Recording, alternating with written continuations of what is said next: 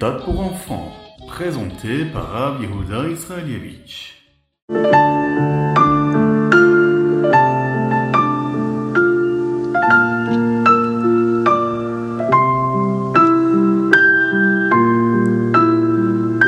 Le Baal Shem Tov dit Bemakom chez Machashavato chez la dame Sham ou Nimtza.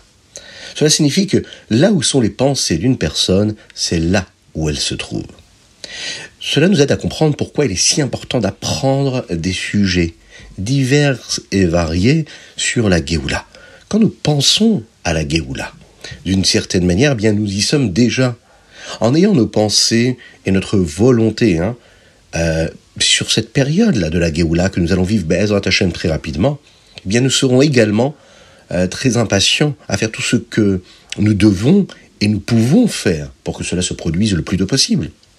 Apprendre les sujets de la Géoula nous donne également la force d'accélérer l'arrivée de la Géoula de la délivrance pour tout le Ham Israël. Étudier les sujets, avoir la pensée qui est prise par le sujet de la délivrance, cela nous permet déjà de vivre la délivrance.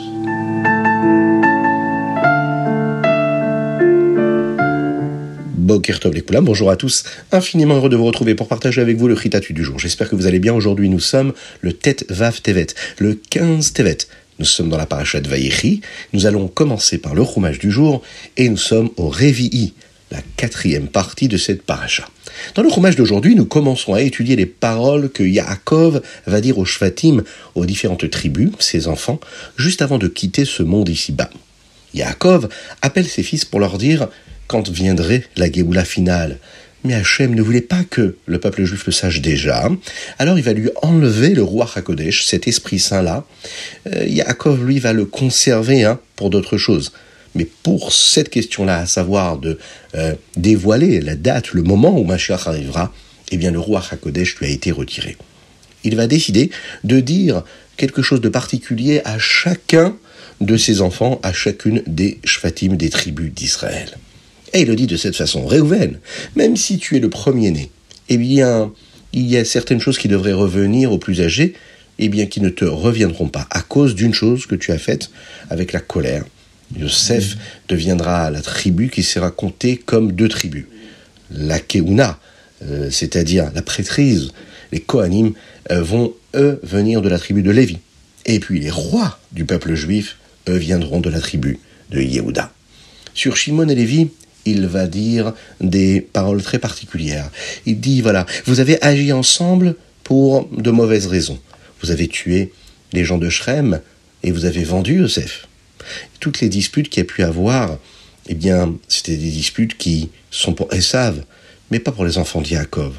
Le peuple juif, lui, doit toujours chercher l'unité. Donc vous allez être euh, séparés et dispersés. Lévi. Eh bien, Lévi ne sera jamais compté avec les autres tribus et n'aura pas de part en Eretz Israël. La tribu de Lévi, c'est la tribu des Kohanim. La tribu de Shimon sera dispersée en différents endroits. Ils seront parfois mendiants, parfois scribes, parfois enseignants dans de nombreuses parties du pays. Les Kohanim et les Lévi'im, eux, devront vivre dans différents endroits autour du pays et aller collecter hum, tous les présents qui leur sont donnés par le peuple juif en général, un peu partout. Yehuda avait peur. Il avait peur que Yaakov dise aussi ce qu'il avait fait de mal. Mais là, Yaakov va lui dire Yehuda, tes frères parleront tous de ce que tu as de spécial. Les rois juifs, comme David Ameler, Shlomo Ameler, viendront de ta famille, de ta descendance. Et plus tard, ceux qui dirigeront le peuple juif en exil, comme par exemple le Sanhedrin, et même le Mashiach, viendront de toi. C'est parce que tu avais beaucoup d'Ahavat Israël, la preuve, c'est toi qui as voulu sauver Yosef, et qui a aussi voulu sauver Tamar. Eux, d'être tués, tu as cette responsabilité, tu auras donc le mérite. Zévouloun, lui, va vivre près de l'eau.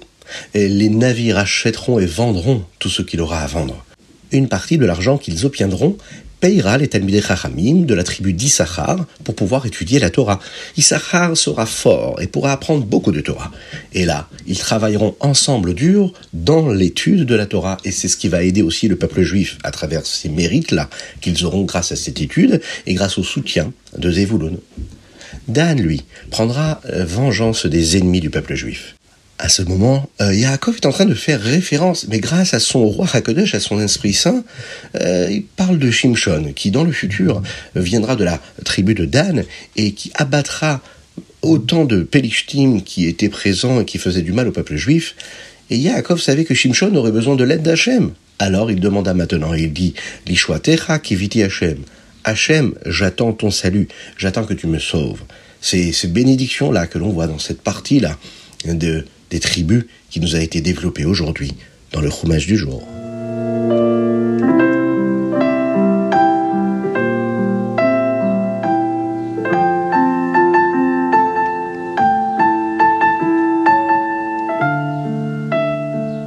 Teilim. Aujourd'hui, nous allons lire les Teilim du Ain Zain au Chet. On a fait une petite erreur dans le Teilim hier. Dans ce que nous avons développé, c'était positif, mais surtout dans les télims que nous avons donnés, ce n'était pas les bons. Eh bien, on s'en excuse. Merci à ceux qui nous ont envoyé un petit message pour nous rappeler qu'on s'était trompé dans les télim. Donc aujourd'hui, c'est du 77 au 78, du Ain Zain au Ain Chet. Dans le Teilim Ainchet, qui fait partie des Teilim aujourd'hui, il y a un verset qui dit comme ça. Vayakem edut Yaakov vetora sam be. Hachem a établi la Torah et les mitzvot pour Yaakov et Israël. Et ensuite, le psaume hein, continue en disant que c'était pour euh, la transmettre aux générations futures. Oui, la Torah, c'est un enseignement qui se transmet de génération en génération.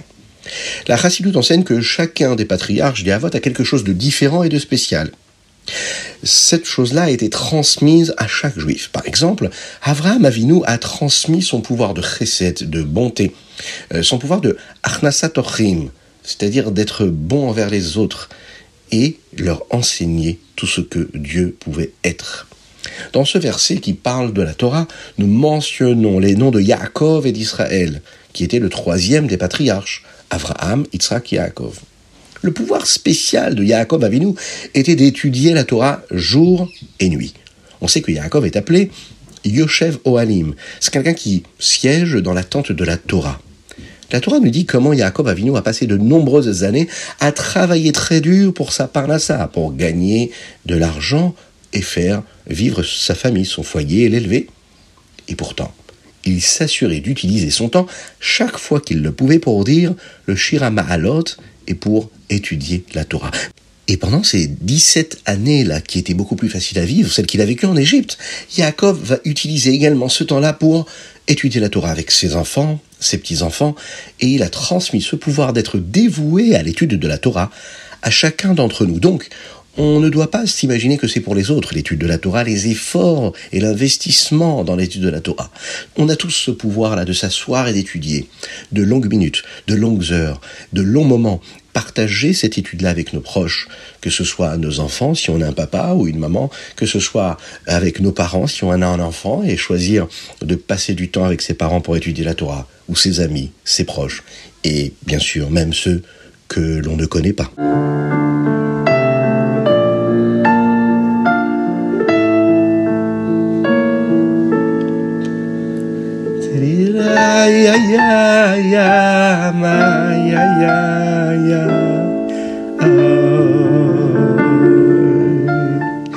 N'oubliez pas de partager le Ritat, c'est important, avec vos amis, avec vos proches. N'oubliez pas d'envoyer vos dédicaces. Vous pouvez le faire sur ritat.fr, mais également par WhatsApp.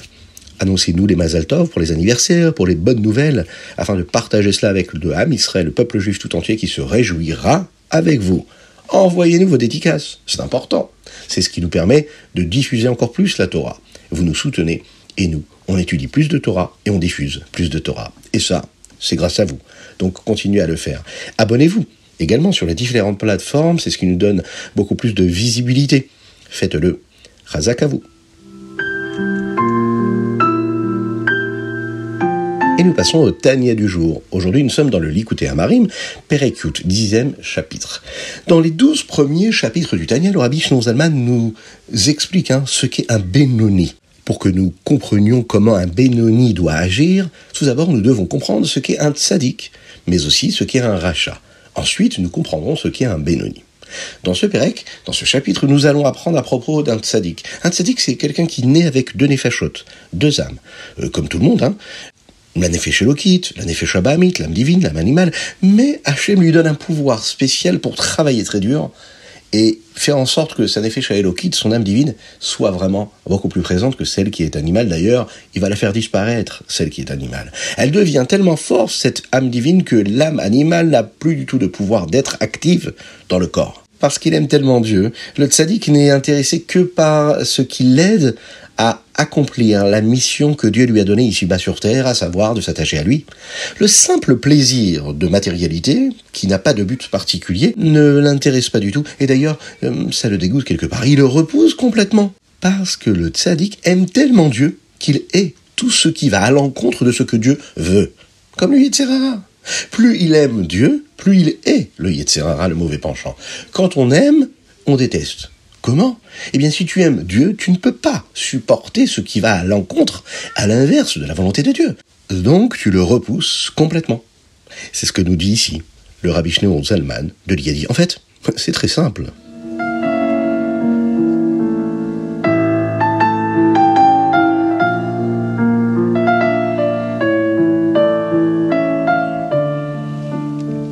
Ayam Yom Tetvav Tevet, 15 Tevet. Le rabbi souligne ici une correction dans un Mahamar, un discours du Torah Or pour la parachute Vaïri. Le rabbi Yosef le rabbi précédent, a dit comme ça. Juifs, écoutez attentivement, c'est maintenant le moment pour que le Mashiach vienne. Tout ce qui s'est passé de triste dans notre histoire, qui se passe dans le monde, hein, arrive parce que le Mashiach est si proche. Rappelez-vous que seul Hachem nous sauvera. Et c'est seulement parce que nous ferons tchouva. Faisons tchouva et préparons-nous, nous, nos familles, à recevoir le visage de Mashiach Tzidkenu, notre saint roi Mashiach, qui viendra très bientôt.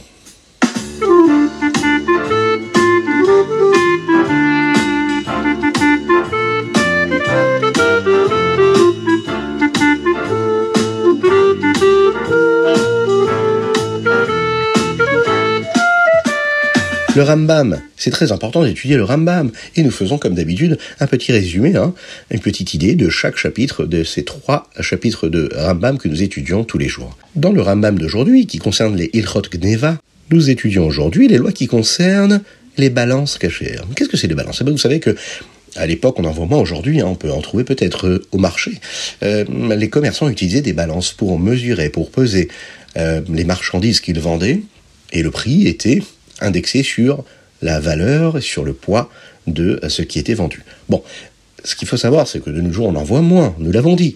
Euh, mais il faut que cette balance soit cachère, il faut qu'elle soit correspondante à la valeur initiale. Nous apprenons également le sujet du kidnapping. Oui, la deuxième mitzvah d'aujourd'hui. Nous terminons maintenant les Ilchot Gneva.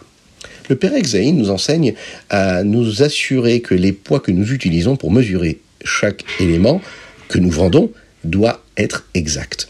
il y a longtemps, euh, ils utilisaient une sorte de balance appelée une balance à bascule. D'un côté de la balance, on mettait un poids qui était marqué, par exemple, euh, qui avait une valeur, une certaine valeur, et de l'autre côté de la balance, il mettait suffisamment euh, d'un des aliments qui étaient vendus pour que la balance s'équilibre exactement, soit la valeur de l'autre poids et qui est en marchandise. Si les poids sont même justes et un peu trop petits, eh bien la personne qui vend la nourriture va voler la personne qui les a payés parce qu'elle a payé la totalité et qui manque un peu de l'aliment qu'elle est en train d'acheter en fonction de sa valeur. Nous apprenons également la loi de la première mitzvah d'aujourd'hui qui est étudiée dans le Sefer Mitzvot. Le père Ekret lui explique les lois de la façon dont une balance doit être fabriquée et à quelle fréquence elle doit être nettoyée pour retirer des éléments qui auraient pu euh, se rajouter à ce poids-là et donc de cette façon-là tromper l'acheteur. Dans le Pérec-Tête, on nous enseigne comment une personne qui kidnappe une autre personne est punie par le Bedin, le tribunal.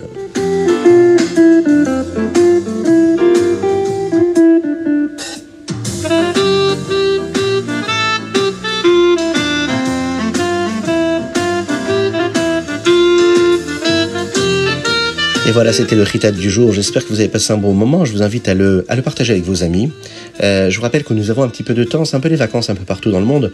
Donc profitez de chaque euh, jour et de chaque heure, de chaque minute pour essayer de dire des Teilim en plus.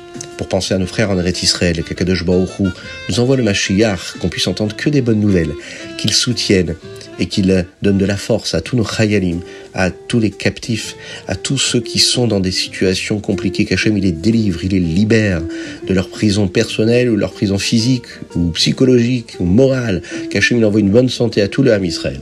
Que Dieu vous bénisse, qu'il vous protège, qu'il vous inonde de bonté, de grâce et de miséricorde, qu'il vous donne la joie pour faire tout ce que vous avez à faire en bonne santé jusqu'à 120 ans, qui vous donne la richesse matérielle et spirituelle, qui vous donne le soutien de vos proches, qu'ils vous soutiennent vous, et qui vous permettent de donner aux autres encore et toujours beaucoup de Torah, beaucoup de mitzvot, et bien sûr, ce que nous souhaitons, chacune et chacun d'entre nous, la venue de Mashiach, maintenant.